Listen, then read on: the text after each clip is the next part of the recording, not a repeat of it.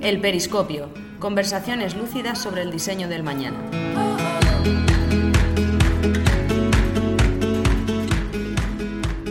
Hoy toca hablar de nuestro ADN.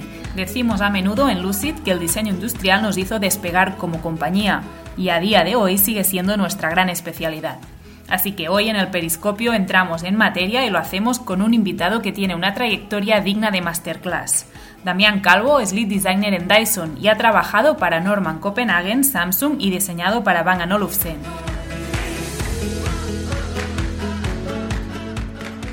Así que en este episodio Marc Fabra no se deja nada de nada en el tintero y habla largo y tendido de diseño industrial con este diseñador español con trayectoria internacional.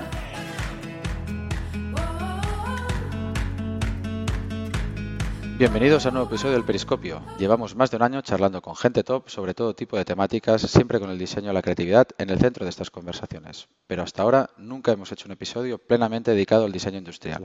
Y me sorprende, porque precisamente el diseño industrial es el core de nuestra agencia y hoy andaba con ganas de darle al tema. Para hablar de todo esto y mucho más, Hoy traemos al periscopio a un diseñador industrial español con una trayectoria internacional envidiable, un diseñador que ha viajado por el mundo para trabajar en grandes estudios de diseño y grandes empresas. Es un placer tener a Damián Calvo con nosotros. Gracias, Damián, por aceptar la invitación.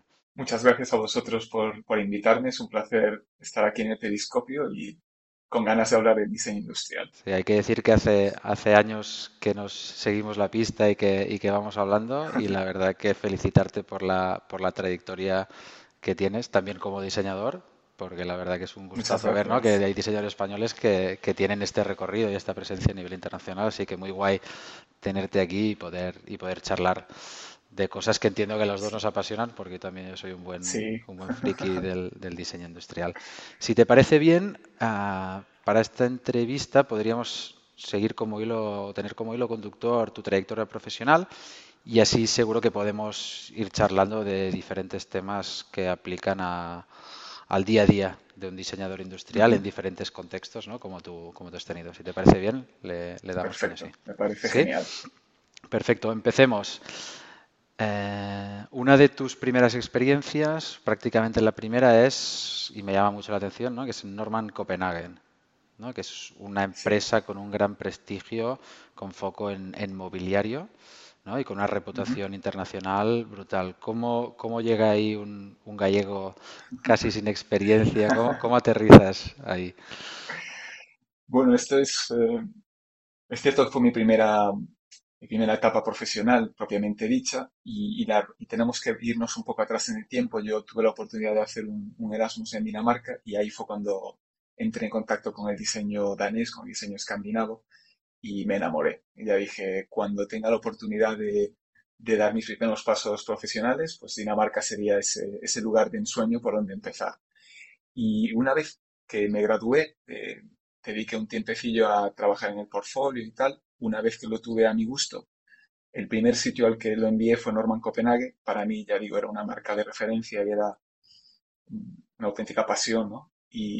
Tuve la suerte de que me respondieron bastante rápido y me ofrecieron unas prácticas, así que allá que me fui a Copenhague. Bueno, es un buen patio en el que empezar, ¿eh? Dinamarca, está bien, está bien tirado, está muy bien tirado. ¿Y, qué significó para ti, no? Es un diseñador prácticamente sin experiencia que una marca como Norman Copenhagen lanzara al mercado un producto diseñado por ti.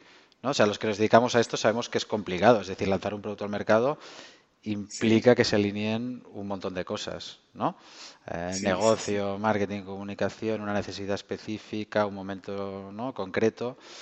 ¿Qué significó para ti? Supongo que fue eh, emocionante, ¿no? Sí, sin duda. desde luego. Fue, bueno, aquí hay una, letra pequeña, yo creo, porque en, Norman es una marca que desarrolla y, diseña la mayoría de sus productos in-house. Entonces tienen la ventaja de que cada producto que, plantean es algo que ellos eh, buscan lanzar en algún momento, ¿no? Entonces juegas un poco sobre seguro. Sabes que si inicias un proyecto, lo más seguro es que salga adelante, ¿no?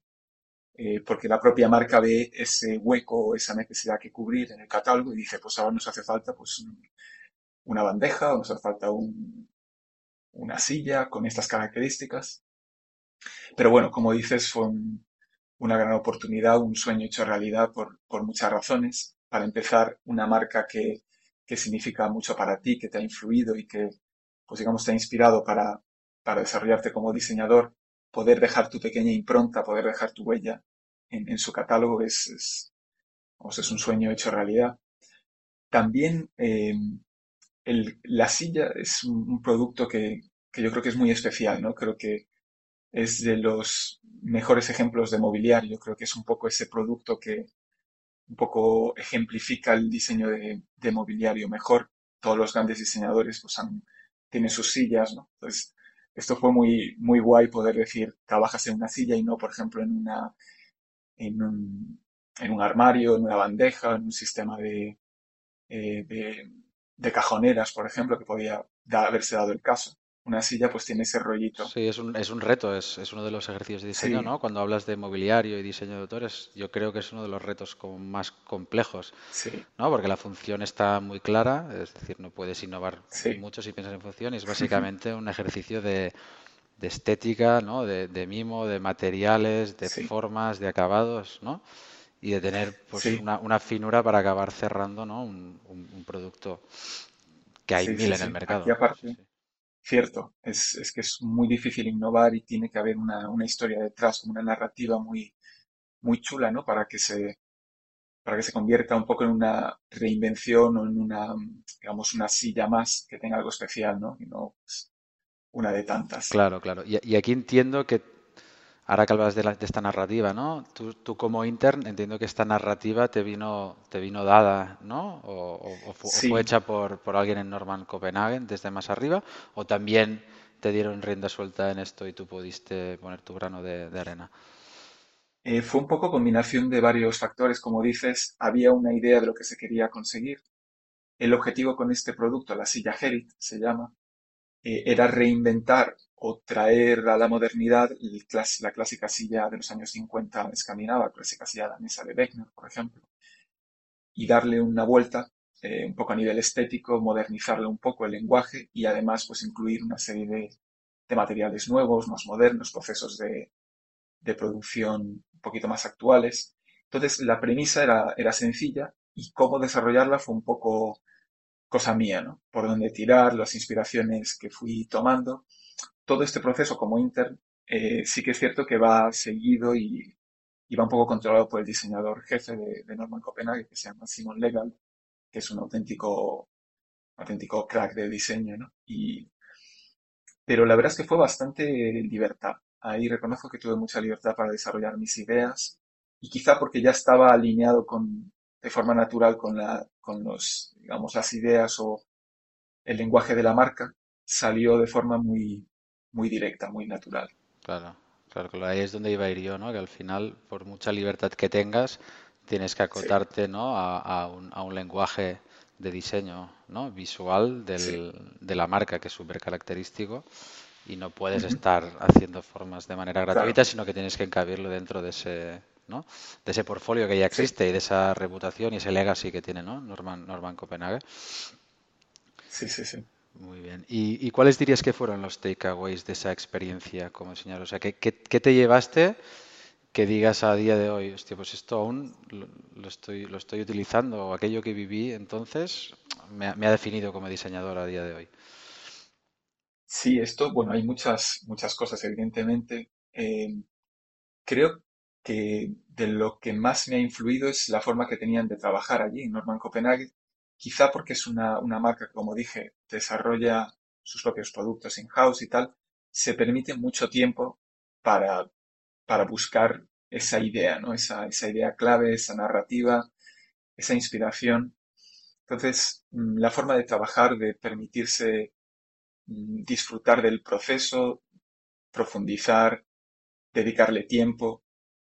Es algo muy positivo porque te permite, ya digo, mm, explayarte un poco y eh, es algo que, que, me gustaría, creo que es un lujo que muchas veces no, no, tenemos, ¿no? El poder disponer de tiempo para desarrollar un proyecto y es algo que me, que me gustó mucho. Eh, también hace una marca que está muy en contacto con, sus, con el usuario, ¿no? Yo, de hecho, tuve la oportunidad de trabajar en la tienda los fines de semana para sacar un ah, ¿sí? extra. Entonces, claro, podía hablar con el, con el usuario final que te da muy buen feedback y aprendes un poco, oye, ¿qué gusta? ¿Por qué este proceso, este proyecto que, con el que tenías una idea con él o que tenías un objetivo, pues quizá es entendido de otra forma, ¿no? Entonces, tener esa oportunidad de, hablar directamente con el, con el cliente me, me, gustó mucho. Es muy interesante. Para entender un poco, la verdad. Sí, qué gusta, qué no gusta. O sea, haces, hacer investigación de usuario cada fin de semana, ¿eh? sí, sí. Está muy chulo. investigación de campo. Sí, sí.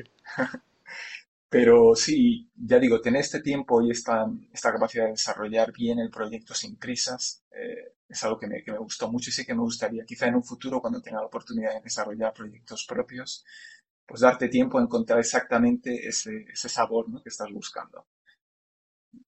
Y, bueno, y, la, también quizá esto ya es más, eh, un añadido o algo que te proporcione el lugar donde estás, en este caso Dinamarca, Copenhague, que es una meca del diseño, donde, digamos, se respira diseño, ¿no? Entonces, el estar rodeado de gente que respeta mucho la, figura del diseñador, que valora lo que hacemos y tal, pues la verdad es que te da, muy, da gusto. Entonces creo que aprender a estar rodeado de gente que también poco respira contigo ese diseño, que, que le gusta, que lo valora, pues es algo que, también a lo que aspirar, yo creo. ¿no? siempre está en nuestra mano, pero bueno. No, no, no. Yo me imagino como. Tiene que ser brutal. La experiencia como intern tiene que ser la, la hostia, sí, la verdad. ¿Y qué dirías después de trabajar en Norman Copenhague y obviamente haber trabajado durante estos años de diseñador en diferentes sitios, que ahora repasaremos, ¿qué dirías, qué, rasgos definen para ti un buen diseño de mobiliario actualmente? Es, una buena pregunta y si me hubieras preguntado hace, no sé, cinco años, pues igual te habría dado otra respuesta, ¿no? Yo creo que todo esto, eh, los gustos van evolucionando. Eh, de un tiempo a esta parte me veo atraído a, productos de mobiliario donde, o sea, para empezar, el equilibrio entre funcionalidad y belleza está muy bien equilibrado, muy bien medido, ¿no? Eh, últimamente rehuyo más de una estética, o sea, de una propuesta más esteticista o donde pues, no percibo esa funcionalidad. Y ya digo, me veo muy, muy atraído últimamente a, productos tipo, por ejemplo, las USM, las, eh, las estanterías modulares, ¿no? Donde tenemos un elemento, donde le han situado como elemento central del diseño, el que es además un elemento funcional, ¿no? digamos, pues este, en el caso de las USM, pues las piezas que permiten convertir las, las estanterías en modulares, unir varios módulos y tal, es un elemento central del diseño que han traído a, ese spotlight. Entonces esto últimamente me, me, gusta mucho. La honestidad a la hora de proponer ese, esa narrativa, ese mensaje, creo que tengo que verlo de simple vista, ¿no? Creo que poder ver pues, una silla, ¿no? Y entender cuál es la narrativa que hay detrás, cuál es la idea que, el diseñador ha intentado eh, hacerme llegar, eh, la calidad de los, de los productos también esto influye porque al final es una cosa que, pues, que quieres tener durante años, que quieres poder disfrutar y, en la que inviertes también, ¿no? Eh, y también, pues, cómo resolver, o sea, cómo veo que el, digamos, el reto ha sido resuelto de una forma creativa, icónica también, bastante, hasta estoy pensando, por ejemplo, ahora en, en alguna pieza de Ikea, que ya digo, no tengo por qué, por ejemplo, hay productos de Vitra que me gustan mucho, pero creo que IKEA tiene piezas que son... Estoy 100%, de acuerdo. Sí, sí. Estoy pensando ahora en una mesa que me compré hace poco, que la parte de arriba puede ser separada y se convierte en una bandeja donde puedes llevar las cosas de un lado a otro. Digo, pues este es un, gran ejemplo, ¿no? Es funcional, eh, es chula, es icónica y a la vez tienes un punto así humorístico, ¿no? claro. Percibo esa, percibo ese mensaje y, creo que ha sido ejecutado de una forma muy directa y, excelsa. Sí, sí, sí, sí. Yo, estoy, estoy muy de acuerdo. ¿eh? para mí también un buen diseño de mobiliario es, es, aquel diseño que se integra con facilidad en diferentes contextos ¿no? Y, que no, y que no te chilla, no te está diciendo estoy aquí. ¿no? Sí. Y creo que estamos, estamos hablando un poco del mismo tipo de lenguaje, ¿no? Sí, sí, sí. El buen diseño yo creo que productos bien diseñados encajan muy bien entre ellos de una forma, yo creo que natural. Sí, sí, sí. 100%. Genial. Pues si te parece, dejemos ya atrás Norman Copenhague y nos vamos a las siguientes experiencias. Que cambia bastante, bueno, cambia bastante, cambia radicalmente, ¿no? El, el, contexto, la manera de trabajar, el tipo de proyectos, ¿no? Las dos siguientes experiencias y lo junto como en un, en un mismo pack, ¿eh? para, para, charlar de sus diferencias y, sus, y sus similitudes. ¿eh?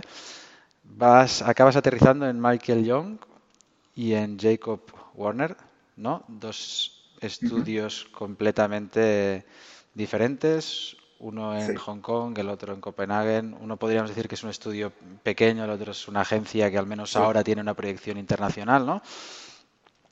¿Cómo acabas ahí y, cuáles son como las principales diferencias que te llevas de un sitio y de, otro?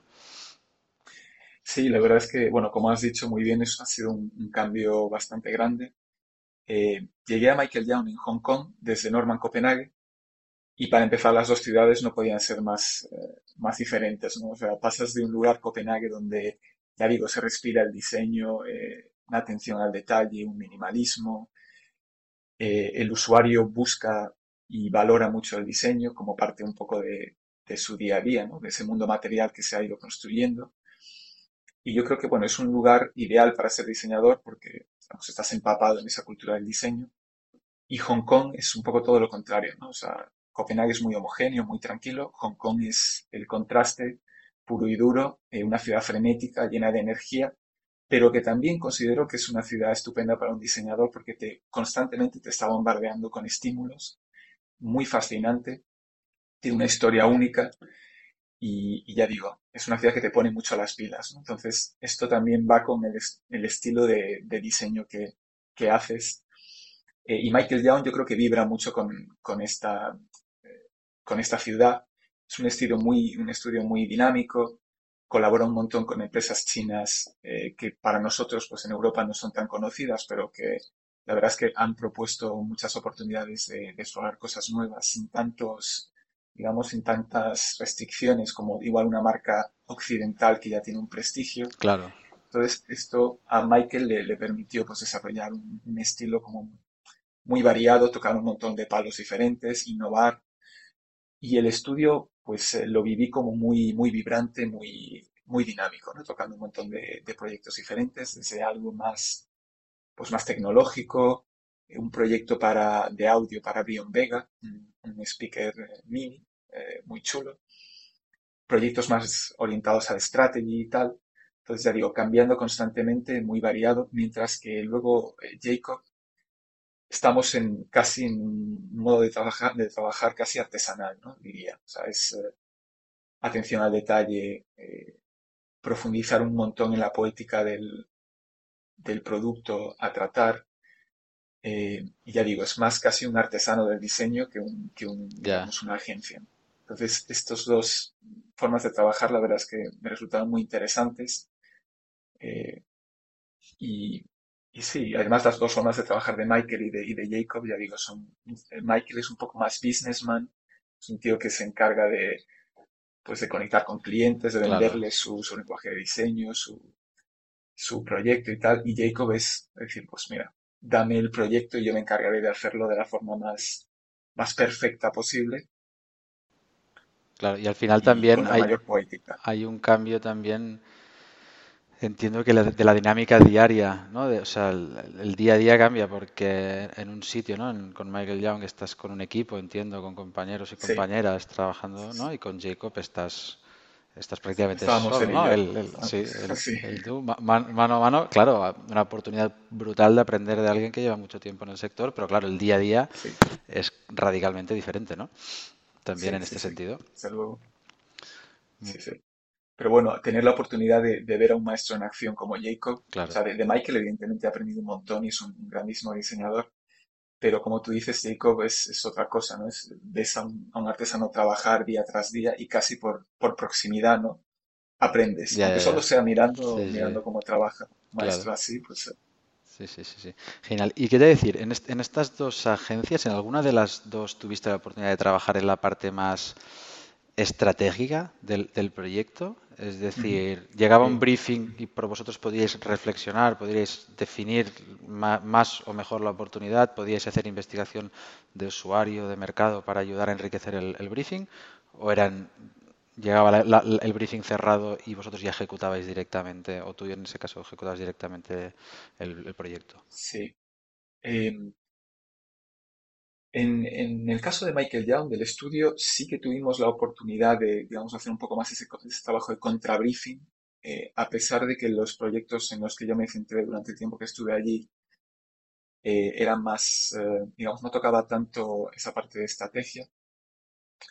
Pero, por ejemplo, en el caso de, Jacob, el, briefing venía bastante cerrado. Por ejemplo, estoy pensando en un, en proyecto de los más icónicos durante ese tiempo para, para Van un de auriculares, donde sí que es cierto que el, usuario venía un poco, las pautas venían dadas por Van Olufsen específicamente para ese proyecto, porque en ese, en ese par de auriculares en concreto, en concreto se buscaba conectar con un tipo de usuario con el que la marca quizá no había tenido tanto contacto previamente, un usuario más joven, eh, más dinámico, un poco más creativo. No, pues, tradicionalmente Van Olufsen tenía un usuario, digamos, de mayor poder adquisitivo, un poco más, digamos, un gusto más clásico, a pesar de que, bueno, la marca siempre ha apostado por la modernidad y tal.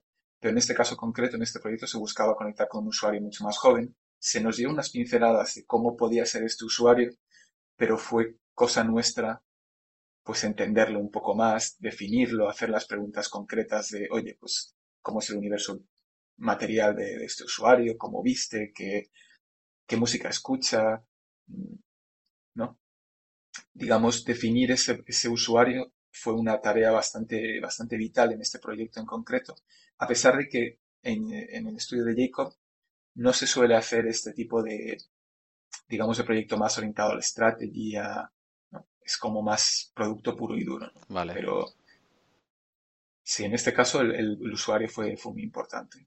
definirlo bien. y entenderlo. Qué bien. Y ahora aquí acabas de dar con una, uno de los highlights, yo creo, de la, de la entrevista, que es que, que tuviste la oportunidad de diseñar para Bang Olufsen, que es un, honor, un honor al alcance de pocos. O sea, yo creo que Bang Olufsen tiene un catálogo brutal, con una honestidad en el diseño y en el uso de, materiales increíble. Estoy seguro que aparecen prácticamente el 99% de los moodboards que, que se han hecho, ¿no? Eh, en, los últimos, en los últimos años. ¿Cómo, o sea, ¿Qué te llevas de, de, esa, de esa experiencia?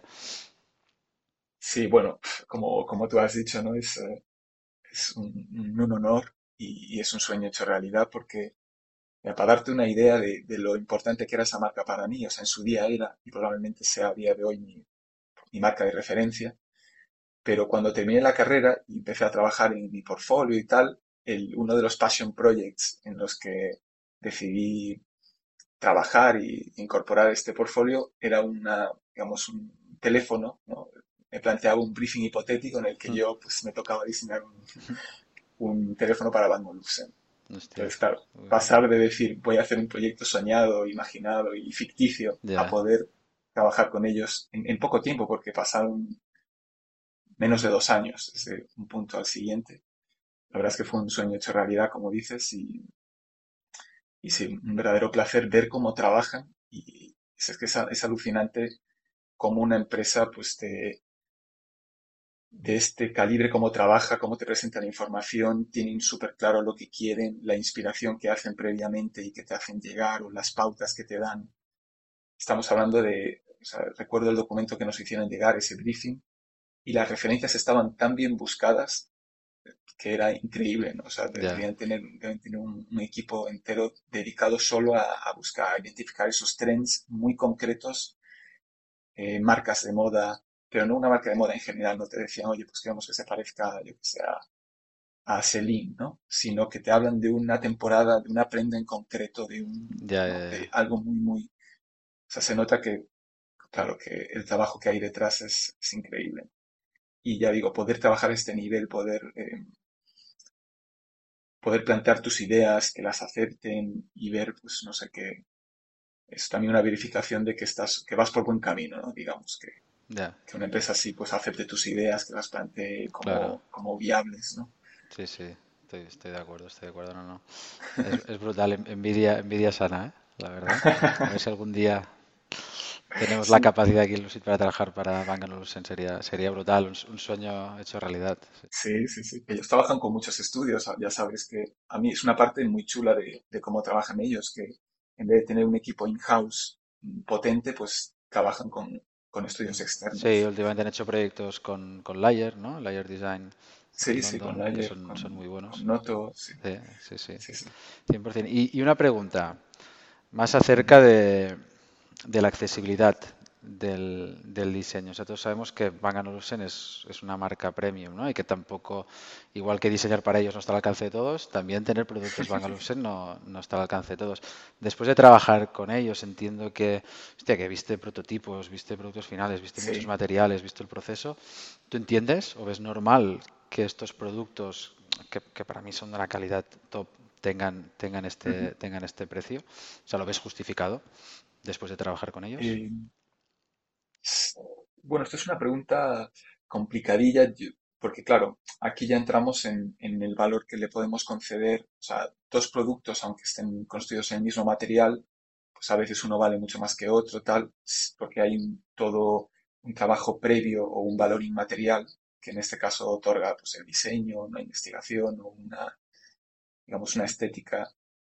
Eh, sí que es cierto que, o sea, para mí sería un poco como, como si le damos al mundo de los coches, que yo creo que es más fácil a veces establecer esta comparación, ¿no? de decir, pues tienes Mercedes, Audi, BMW, tal, marcas top, y luego tienes otras eh, marcas que están muy bien, pero que no, digamos que no están consideradas, o que quizá les falta ese punto de diseño, o ese valor premium.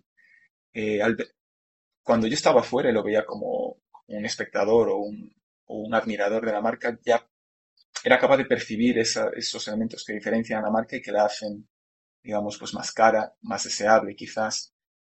Ya era capaz de identificar un poco cómo se puede justificar ese, esa subida de precio. Pero he de decir que viéndolo desde dentro casi se me ha quedado más claro por qué, ¿no? Y claro. digo, el, el, la, la, labor que hay de investigación, de, de diseño, de, de ensayo y error hasta encontrar exactamente lo que se busca, ¿no? No algo que sea bueno, sino algo que sea excepcional, de ver la cantidad de iteraciones que tuvimos que hacer, sobre todo cuando Jacob ya había diseñado varios productos para la marca y ya, digamos que iba sobre ruedas, ¿no? Aquí claro. iba fluido y aún así ves el esfuerzo que hace falta para, para, digamos, dar a luz a un nuevo producto. Dices, joder, entiendo, entiendo por qué, ¿no? Esta, este, digamos, esta exclusividad Sí que es cierto que a veces se disparan un poco los precios y, y, dices, ¿por qué no? Porque al final es cierto que los materiales son premium y, y hacen muchas colaboraciones con marcas, eh, cosa que también le da ese aire de exclusividad. Sí. Sí, yo creo Pero que al final hay, un, hay un intangible también, que es lo que dices, ¿no? Sí. Que es esta percepción, esta sensibilidad, ¿no? Que es este intangible que hace ese, ese extra, ¿no? Sí, sí. Sí. Muy bien. Yo creo que, bueno, aunque nos, aunque nos pese, porque realmente nos gustaría tener ¿Mm? todo de Bang Sí, ex, exacto, exacto, 100%. Muy bien, y después de Olufsen cambias también completamente de registro y de contexto, ¿no? Después de estar, uh -huh. perdón, después de estar en en Jacob, ¿no? Warner, sí. ¿ves? Sí. Cambias completamente de, de contexto y acabas en Tinitel, ¿no? Oportunidad de trabajar en Tinitel y empezar a vivir de cerca el, el mundo de la, de la, startup. ¿Nos puedes contar un poco cómo surge esta oportunidad? ¿Qué es lo que hacéis? Sí. ¿Y qué dirías que es, hostia, pues como diseñador, ¿no? Lo, lo, lo más duro de trabajar en una startup y lo más inspirador, porque seguro que tiene cosas súper sí. súper positivas. Sí, la verdad es que fue un, un cambio muy grande, como dices, eh, pasar de, de, un estudio tan centrado al detalle y tal a una startup.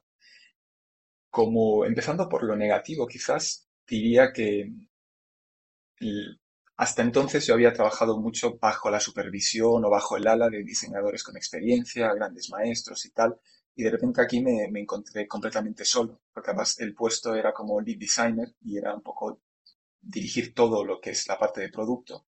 Entonces, claro, te encuentras absolutamente solo, sin ningún referente, alguien que, un espejo en el que mirarte, cosa que muchas veces, como ya sabes, en el mundo del diseño, está rodeado de la gente, de gente de quien aprender, es súper positivo, ¿no? Aprendes casi por, por contacto, ¿no? Tener estos, estos referentes, estos espejos. Y en ese momento me encontré solo como diseñador. Otro, y claro, con, con la necesidad de, de subir un poco las marchas para poder adquirir esta responsabilidad a mayores que hasta entonces pues no había tenido. Entonces, bueno, al principio surge este, este, este nerviosismo de decir, seré capaz de llevar claro. a cabo, ¿no? de, de, hacerme un poco las riendas de, de esto, aunque sea una startup pequeña, pero hablamos de un producto y además es una startup cuyo core es un producto físico, tecnológico además. Eh, un poco eso por lo negativo, por lo positivo tienes la capacidad de aprender de todo. O sea, para empezar, cuando me ficharon, lo primero que me hicieron fue mandarme a Shenzhen para enfrentarme a, los, a la ODM, a, poner un poco de orden por ahí, porque el tema de diseño de producto estaba quedando un poco cojo. Me uní al equipo de ingeniería que tenía la, startup allí, ex Nokia, eh, dos finlandeses ex Nokia con treinta y pico años de experiencia, de los cuales aprendí un montón y que me ayudaron mucho a, navegar esta situación de, pues en China con la ODM, peleándote un poco para que el diseño llegue a buen puerto, para que no te cambien demasiadas cosas, para que si tú pides blanco te den blanco y no te den gris o negro. Claro. Esta situación que tú conoces muy bien. Entonces, a enfrentarte a eso, eh, la verdad es que me curtió un montón. Eh, aprendí mucho y luego al volver ya a Estocolmo, que es donde teníamos la base de esta startup, que por cierto no he dicho que el objetivo de la startup era crear un, reloj, eh, un teléfono móvil reloj, una especie de híbrido entre un wearable para niños, con el cual podían llamar a sus padres y estar localizables por, gracias a una app de, de geolocalización. Al volver a Estocolmo, donde estaba la base, pues ya me pude, me pude unir a un equipo pues, desde marketing, ventas, eh, software, UX, UI, pues aprendes literalmente todo. Claro. Y la verdad es que el mundillo de la startup es muy chulo porque ya digo, estás, tu producto no estás en ese vacío, ¿no? Tú sabes que tu producto va a impactar en, en, el, cómo la marca se posicione, en cómo cree ese pitch para conseguir nuevos inversores, pues tienes que desarrollar una variación en el producto que te la pide el, el de marketing porque necesitan algo para la campaña para vender más en Halloween o no sé qué, este era un producto para niños, entonces, claro, todo el tema de Halloween, Navidad, vacaciones de verano, tal, estás muy conectado con un montón de áreas que en un estudio de diseño igual no tienes oportunidad de tocar. Y el ambiente startup es, es bastante chulo. te metes un poco en este rollo entrepreneur que siempre, siempre mola aprender más de la parte business de, del, del, mundillo, ¿no? Aprender también, en caso de querer montar tu marca en el futuro, pues que cómo orientarte y tal. Y, la verdad es que fue una experiencia muy chula. De hecho, eh, en una ocasión tuvimos la oportunidad de formar parte de un acelerador de startups en, Estados Unidos, organizada por Amazon, eh, por Alexa, que era pues ciertas startups del mundillo tecnológico que tenían un elemento pues de reconocimiento de voz y tal, eh, fueron reunidas allí y la verdad es que entré en ese contacto del startup a la americana, ¿no? que es muy diferente al tipo de startup europeo. Sí, sí, muy, muy particular. Y la verdad es que fue muy guay. Era prácticamente todos los días conectar con otras startups, ver cómo practicaban su, pitch. Entonces, claro, aprendes eh, de mucho de cómo vender tu producto, ¿no? No solo el producto, pues ya como, como, como sabes, no todos los productos pues al final son, los, son lo que utilizas para conseguir inversores. A veces hay startups que se han montado muy bien con productos mediocres porque han sabido vender muy bien su historia, ¿no? Mientras que otros con grandes productos, pues quizá no han conseguido venderse de esa forma. Sí, sí, tal cual. Entonces creo que, aprender un poco a venderse es algo que me llevo de, esa época. ¿Y cuántos erais en Tinitel? Era, como, como startup era bastante grandecita ya. Éramos digamos, a ser 20. Vamos a ser 20 no está nada mal para una startup. Hay muchos que dirían que es una, esto es una pyme directamente, ¿no? Sí, sí, sí, yo creo que ya. sí, sí. Una startup XXL. Exacto, exacto. ¿Y qué te iba a decir? Como diseñador, ¿no? que, que estabas en una época de, entiendo, de, de hambre de, de, crear, de diseñar, ¿cómo es Em, parar, ¿no? Hacer, un parón y decir, ok, entro en el mundo startup y me voy a centrar solo en un producto durante tanto tiempo, ¿no? Y ¿cómo, cómo, lo viviste esto? Esto es un, sí, esto es un gran reto, porque como dices, vas con una trayectoria y con unas ganas de, producir sin parar, ¿no? Y de repente pues te encuentras con un solo producto al que tienes que dar un millón de vueltas. Pero reconozco que me, me gustó poder parar y, detenerme y, y, profundizar, porque en este caso tenía que conocer hasta el último detalle del producto, de todo tenía que tener una justificación y, digamos, cada elemento que yo diseñaba, pues era algo que luego tenía que quizá pelearme para ejecutar, para llevar a cabo como yo quería y tal. Entonces esta capacidad de profundizar en el, en el producto hasta límites que no había tocado anteriormente. Eh, realmente fue muy, muy interesante. Eh, y ver también cómo, digamos, cómo tu producto tiene que coexistir, pues, eh, en muchos niveles, pues tienes que ese producto va ligado con un CMF, va ligado con un packaging muy específico, va ligado con unos materiales, va, pues, ya digo, tener la capacidad de, de tocar absolutamente todas las dimensiones de un producto no es algo que tengas la oportunidad de hacer eh, no, no, no. en muchas ocasiones. 100%, seguro que aprendiste un montón de cosas que, ¿no? que, en, que en el mundo agencia eh, no, nos, nos, perdemos ¿no? a menudo. Genial. Y después acaba la experiencia Tinitel y empiezas en Samsung, es decir, otro registro completamente diferente a, a, lo que has hecho hasta a este momento. ¿no? ¿Qué, ¿Qué dirías o qué destacarías? ¿Cuál era tu rol en, Samsung?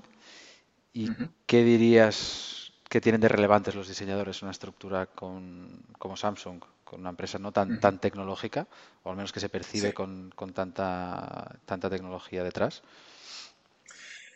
Pues la verdad es que lo, que lo defines muy bien, parece como muy tecnológico, muy técnico, muy ingenieril y tal, y sin embargo lo que me encontré fue que el diseñador era el, estaba en lo más alto ¿no? del, escalafón. Todo, en mi experiencia, todo, absolutamente todo nacía de, diseño. Los diseñadores eh, están muy bien reconocidos, son muy respetados dentro de la infraestructura y dentro de la jerarquía de, la marca. De hecho, muchos de los puestos clave son diseñadores industriales. Y ya digo, eh, el estudio en el que trabajaba yo en Samsung, Samsung Design Europe, es uno de los estudios satélite que tiene Samsung distribuidos por el mundo. Hay Norteamérica, Sudamérica, en Asia hay varios, y el de Europa estaba ubicado en Londres. Y la labor de estos estudios de diseño era proveer a la central de Seúl con una serie de insights, con una serie de ideas, digamos, diamantes en bruto, que nacían directamente de nuestra, nuestra investigación, de nuestros conceptos, de nuestra búsqueda de, de responder a una serie de preguntas muy, desde un punto de vista como muy conceptual, ¿no? Muy blue sky, eh, sin muchas restricciones, decir, pues cómo serían los, eh, los wearables en 2030.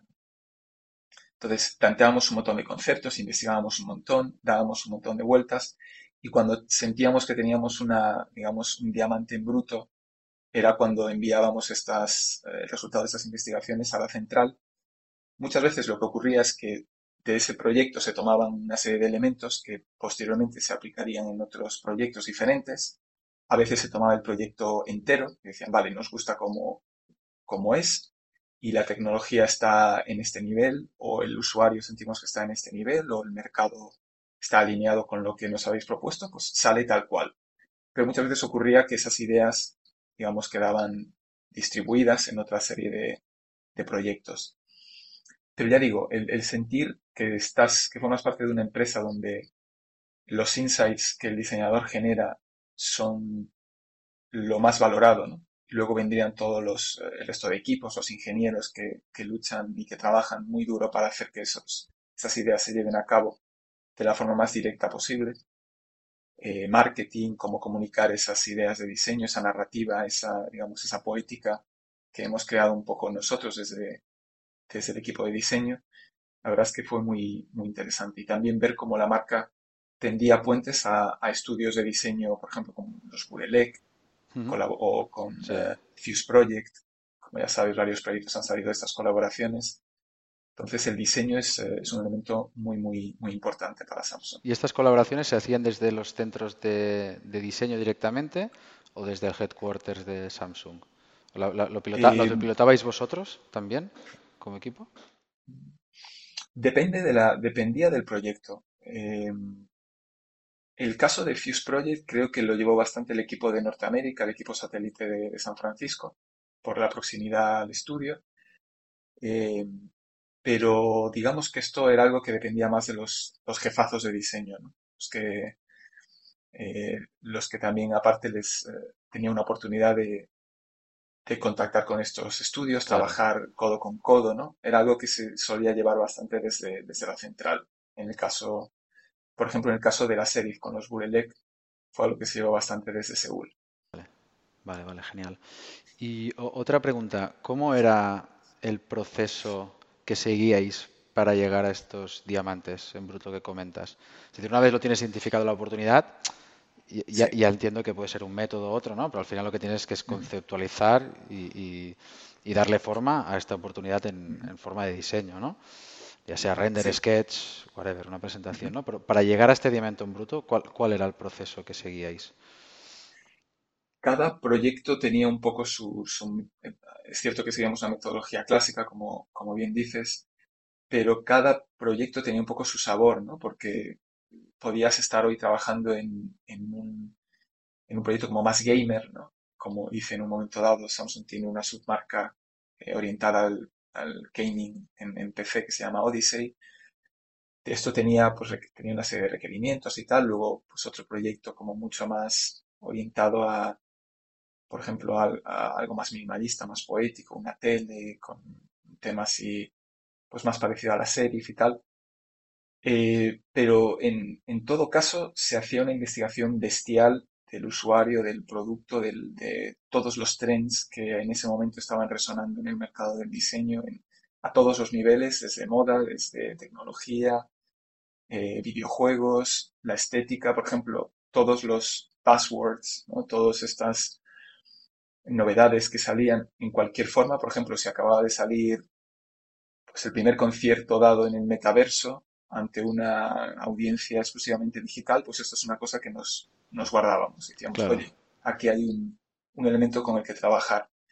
O los, eh, por ejemplo, por el caso de gaming, estoy pensando el auge de cierto tipo de, de gaming eh, basado, eh, por ejemplo, en, en, streaming, ¿no? Como lo que fue, luego fue Stadia.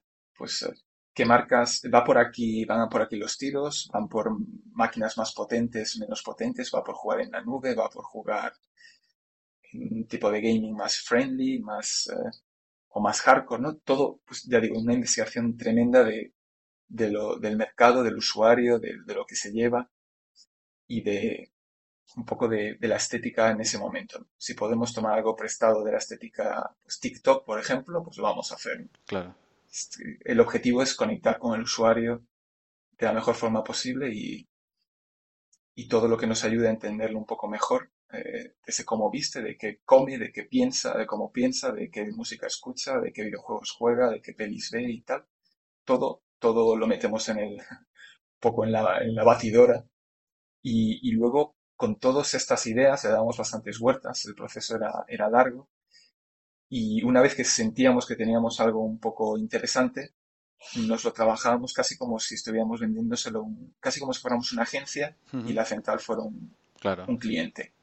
Renders, unas presentaciones eh, muy trabajadas, eh, animaciones, eh, CMF, de todo. Ya digo, prototipos, todo, todo. Casi como si, ya digo, estuviéramos vendiéndoselo a un cliente externo. Qué chulo, joder, muy bien. Y, una cosa, hablando, hablando, ahora hemos hablado de cosas que creo que son súper positivas y súper guays para, un diseñador, ¿no? Porque al final tienes campo o vía libre para, para explorar ¿no? conceptos sin las restricciones que conlleva estar haciendo un producto que va a mercado directamente, ¿no? Sí. Pero eso tiene la parte negativa, es decir, tú haces un producto que crees que es un 10, lo presentas, ¿no? Y puede ser que te encuentres ante una negativa o ante, ya, ya, lo, ya lo estudiaremos o quizá cogemos esto y esto pero olvidamos todo lo otro. ¿Cómo, llevaste esa frustración eh, de sentir que estáis haciendo un trabajo de 10 y que realmente desde la central no le daban la, la bola que vosotros os imaginabais? Sí, esto por desgracia ocurrió en más de una ocasión. Y, bueno, yo creo que es, es parte del, poco parte del, del trabajo, ¿no? Es parte del desarrollo, algo que, que llevar con la mayor filosofía posible. Eh, quizá por, por mi formación como diseñador o por la, digamos, el, el approach que tengo como diseñador, donde intento ser lo más flexible posible, ¿no? No intento no me gusta pues eh, encasillarme en un lenguaje de diseño y decir, oye, voy a imponer mis ideas y tal. Me gusta mantener un poco esa flexibilidad y eh, esa capacidad de adaptarme a las circunstancias.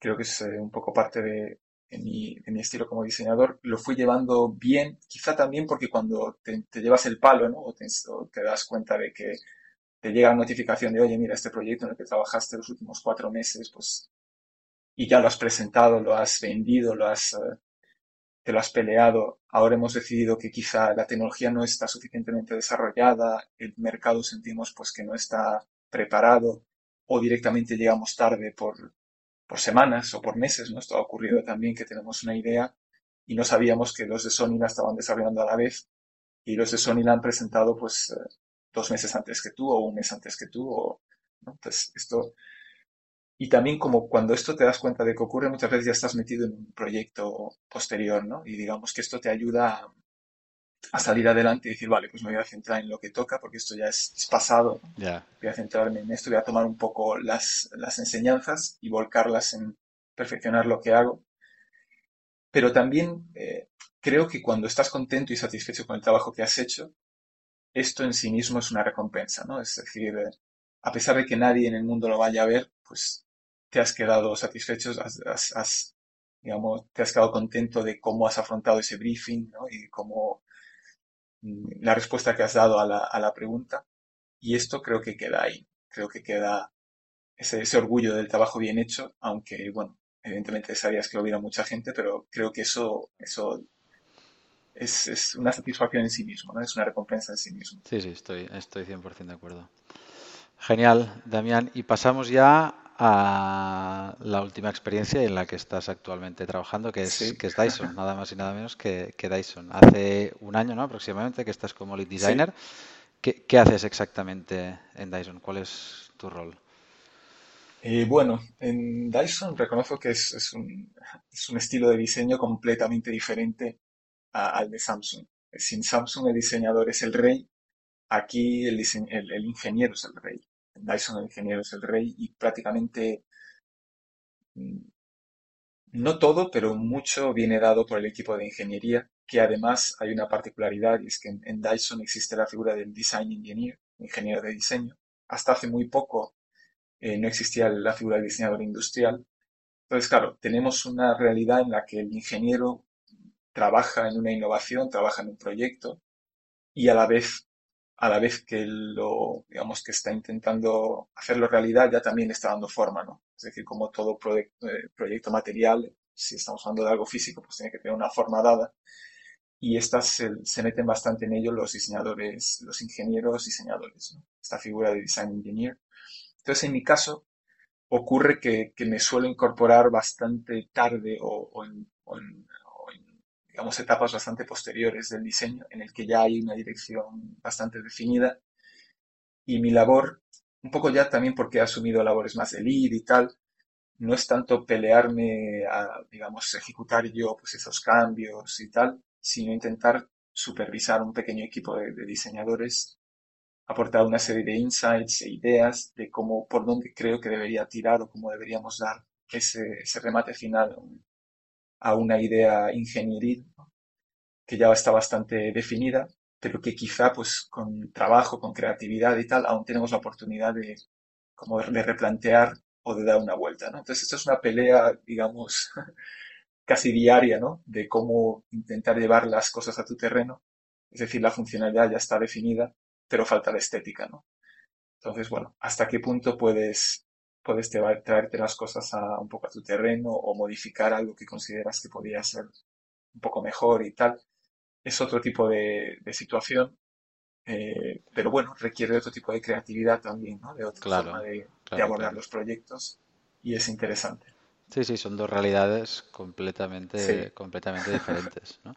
Y, o sea, digamos que ahora tu posición, estás gestionando equipo y por lo que entiendo ya no estás como al, pie del cañón, levantando 3D, haciendo renders, quizá algún, algún momento te toca remangarte, ¿no? Pero estás más haciendo management, ¿no? Sí, un poco, un poco más sí, a pesar de como tú dices, toca a veces meterse ahí y decir, mira, déjame, déjame a mí, me, me pongo yo con ello, ¿no? Y además gusta, la verdad es que claro. en estos momentos en los que eh, te puedes meter otra vez a, ejecutar ¿no? tus ideas y meterte con, con 3D y tal, eh, pero sí, mi idea, ahora mismo mi, posición es más decir, vale, hay una serie de, elementos de diseño, de lenguaje de diseño que tenemos que resolver y tenemos que integrar, cómo podemos hacer eso y trabajar un poco más con el equipo humano, de diseñadores aquí en Singapur. Genial. ¿Y, donde estoy ubicado. ¿Y cómo has llevado? Yo, te diría que quizá Dyson, a, nivel de empresas de electrónica de consumo, es una de las que tiene un VBL más, más definido, más característico, ¿no? más, más, radical. ¿Cómo, ¿Cómo, has llevado a, el proceso de adaptarte a este lenguaje de diseño y adaptarlo también a tu forma de diseñar, ¿no? Que te sientas orgulloso de lo que estás diseñando y que a la vez esto conjugue con, esta identidad de marca que tiene plasmada Dyson en sus productos. Sí, eh, es un reto, la verdad, porque, bueno, he mencionado antes que mi, mi aproximación al diseño intenta ser desde la flexibilidad y desde la adaptabilidad, ¿no? Claro. Creo que, que el diseñador como digamos, creo que estos tiempos en los que hablamos de, superestrellas del diseño que tenían ese lenguaje de diseño característico y tal, que, que aplicaban absolutamente todo lo que hacían, tipo, si pensando en Ross Lovegood, por ejemplo, eh, creo que está llegando un poco a su fin, ¿no? A bueno, a no ser que estés en una situación en la que el cliente busque un lenguaje muy específico y acuda a ti específicamente por eso. Creo que hace falta plantearse la labor de diseñador como un profesional que se adapte mucho a todos los lenguajes diferentes de, diseño, según el proyecto lo, requiera.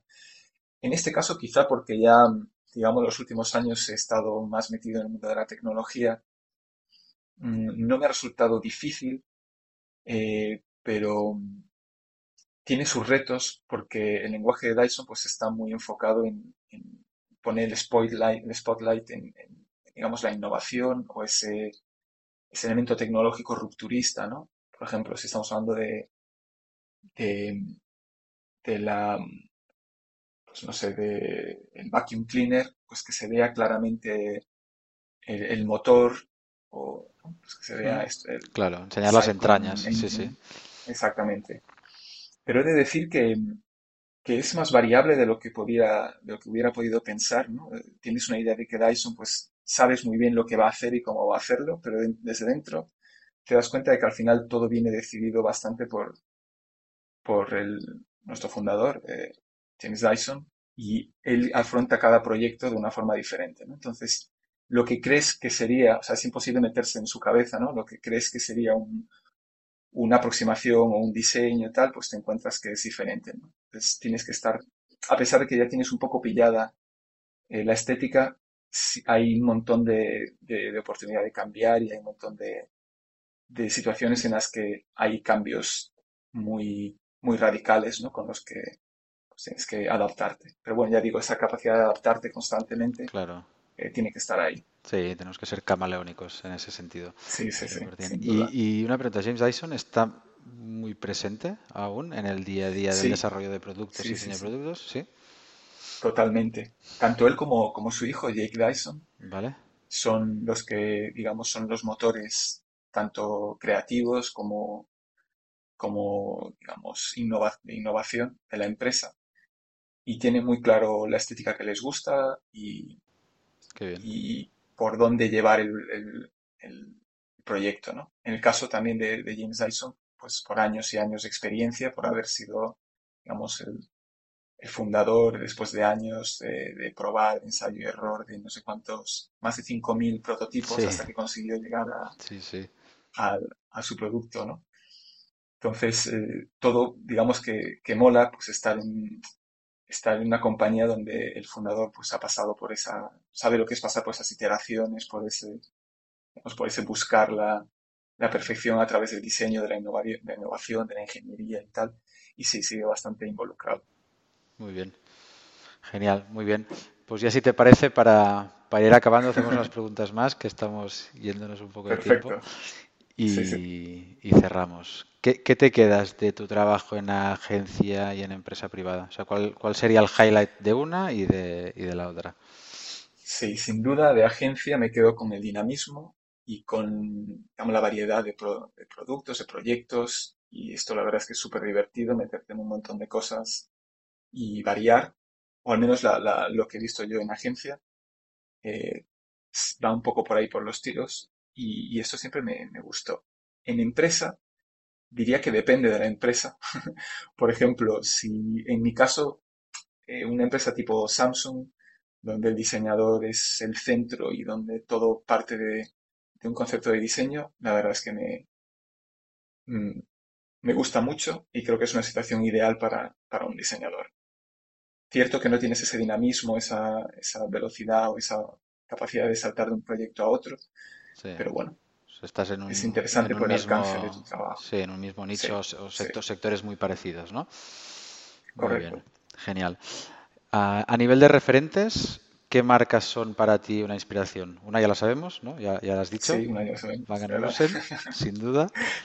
¿Qué, cuáles, ¿Cuáles más dirías? Eh, pues mira, me, me viene a la cabeza, por ejemplo, POC, una empresa sueca, no sé si la conoces, sí, sí, cascos, equipación de... Eh, y me encanta su... Me encanta el lenguaje de diseño que tienen, muy futurista, minimalista, pero deportivo, ¿no? Es como si se llevaran un lenguaje tecnológico al mundo deportivo, del ciclismo y tal. Sí, los cascos, los cascos son brutales. Sí, sí. Son increíbles. Sí, sí, creo que Above ¿no? Above de Above sí han trabajado agencias suecas han trabajado en diseñar algún casco para, para sí, Sí, sí. Sí, uno de los más icónicos, por cierto. Sí. Es muy, muy chulo. Este. Exacto. Eh, me gusta mucho también lo que lleva haciendo los últimos años Teenage Engineering. Eh, me encanta este rollo como muy geek, eh, muy máquina, muy el lenguaje, la belleza de la máquina y tal. y además como han de hecho, los diseñadores de Teenage Engineering han colaborado pues, con IKEA y tal y han diseñado eh, el Nothing Phone, este nuevo concepto de, teléfono, viene de ellos, está diseñado por ellos y tal. Entonces me gusta mucho cómo, pues como muestran las, las tripas de la máquina y tal. lo convierte en algo, en algo muy chulo, ¿no? Y luego, por ejemplo, ya eh, yéndome a una empresa, a una marca gallega, para que se note también, eh, Sargadelos es, eh, es, una marca gallega que hace cerámica y tal. Y, y, me gusta mucho por, por cómo han creado una identidad propia con muy pocos elementos, muy, muy poco, cuatro, tres colores y además eh, conecta mucho con la, con la historia artística y, creativa de, de, Galicia. Entonces es una marca que, que, siempre la tengo como referente, ¿no? Y me encantaría poder trabajar con ellos en un futuro. Otro, otro salto más diferente. Sí, hombre. Sí, sí. Pero la verdad es que sí, estas son empresas, Nike me gusta por cómo pues esa búsqueda constante de, de, la innovación a través de pues, nuevas formas, nuevos materiales, nuevas siluetas, tal, cómo colabora con, con marcas súper interesantes como Acronym, que hacen, pues también reinventan constantemente eh, la equipación, la, la vestimenta técnica y tal. La verdad es que, como ves, tiro bastante por la tecnología, el futurismo y tal, es pues algo que, me, interesa. Está guay, está guay. Y, una pregunta, mm, con tu experiencia internacional, habiendo pasado por donde has pasado, em, ¿cómo, ves el papel de la sostenibilidad barra circularidad ahora mismo en el, en el mundo del diseño? Por ejemplo, en Dyson es algo, es algo importante, es algo que se esté trabajando, es, es algo estratégico. Sí, eh, de un tiempo a esta parte es, una prioridad y es algo que, tiene que estar ahí ¿no? en el proceso. Y cada vez condiciona más, eh, bueno, en el buen sentido, ¿no? También son retos que, superar y, digamos, pues eh, limitaciones que te obligan a, a, buscar soluciones cada vez un poco más, más certeras y tal. Y desde luego, sobre todo cuando hablamos de, del producto físico, tienes que pensar en, la vida útil, en una segunda vida y en cómo se va a degradar o cómo puede afectar eso pues al,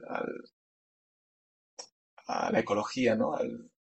entonces, eh, tanto en la investigación en materiales, en el packaging reciclable, en, ya digo, intentar que las cosas duren más, ¿no? que tengan un ciclo de vida mayor, tanto a nivel funcional como a nivel estético, es decir, que no se queden obsoletas visualmente a los dos días si quieras algo nuevo. Entonces, sí, sí, es, eh, en muchos, en muchos eh, aspectos es un elemento que, que, ahora mismo tenemos que, con que tenemos que lidiar y está bien que, así sea. Hay, que ir incorporando, ¿no? Poco a poco o, o, más rápidamente que, rápido. que, poco a poco. Pero bueno. Y última pregunta. ¿Cómo ves desde fuera, ¿no? Ya, porque llevas mucho tiempo fuera. La marca España en cuanto a diseño y si algún día piensas en volver a España. a, diseñar. Sí. bueno, en la marca España, como tal, eh, yo creo que es un poco más difícil de identificar que otras, otras marcas, digamos, pues el diseño italiano, diseño escandinavo, tal, que se han, han sabido, quizá porque históricamente han tenido mayor influencia, ¿no? Y han tenido pues una historia relacionada con el diseño de producto mayor o de mobiliario y tal. Parece que se han afianzado más y han creado ese lenguaje más concreto, ¿no? Entonces creo que a nivel general, mm, más que la marca España como, como una marca, ¿no? Es decir, es identificable, al menos en, producto, porque sí que en gráfico creo que ahí tenemos una historia de diseño gráfico, visual, un poco más, eh, digamos, un poco más profunda y tal más que hablar de la marca España como generalidad, sí que veo que los diseñadores españoles, ¿no? como, como individuos, eh, están cobrando un montón de importancia y siempre que me, encuentro con, con, ellos por el mundo y siempre que he tenido la oportunidad de trabajar con diseñadores españoles, la verdad es que somos muy, muy bien recibidos y muy, muy valorados. Entonces yo creo que poco a poco esta nueva generación de diseñadores españoles, eh, pues cada vez con esa proyección internacional mayor que estamos consiguiendo y tal, y el trabajo pues, de marcas españolas o de estudios españoles como, como Lucid también, afianzar un poco lo que será la marca España, ¿no? que sea más identificable. Creo que de momento parece un trabajo más individual, ¿no? es decir, contribuciones individuales, pero creo que eso llegará muy pronto a ser como una marca identificable. Aún le queda un poquillo, pero, pero estamos en, buen camino. Yo estoy de acuerdo, ¿eh? poco a poco ¿no? Está, está, cambiando. Yo creo que esto que dices de los, de los diseñadores que te vas encontrando, ¿no? de estas agencias emergentes que tenemos en el país, es fruto de una gran educación. Es decir, yo creo que tenemos grandes, grandes universidades en, en España y salen grandes talentos. Lo que hay que hacer es darle empaque y saber venderlo, como decías, ¿no? Como bien se venden los, los, los, italianos, ¿no? que son expertos en esto. Exacto, esto, esto es algo que hay que aprender, cómo vendernos. Sí, sí, tal, cual.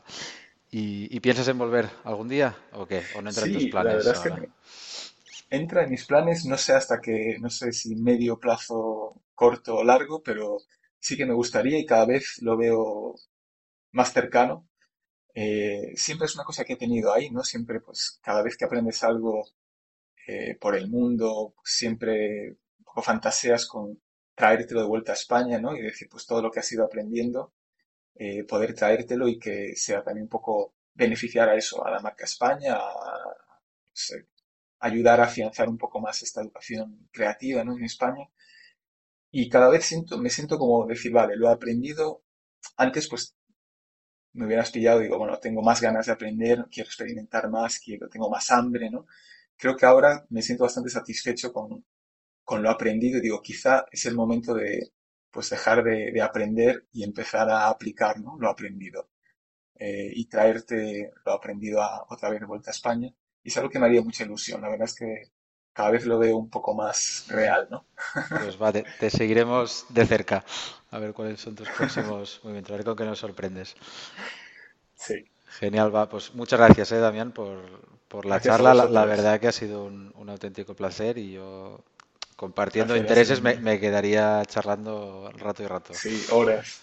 Pero bueno. La verdad es que un placer y, bueno, muchas gracias también por, por vuestra labor de, dar, de visualizar el, el diseño que yo creo que se empieza también por ahí, ¿no? O sea, que agradeceros el podcast, que es, una iniciativa muy chula y, un verdadero placer haber podido hablar de, diseño industrial contigo. Y bueno, hasta la próxima entonces. Igualmente, Damián, un placer. Vamos, un abrazo. charlando. Un abrazo. Adiós, adiós.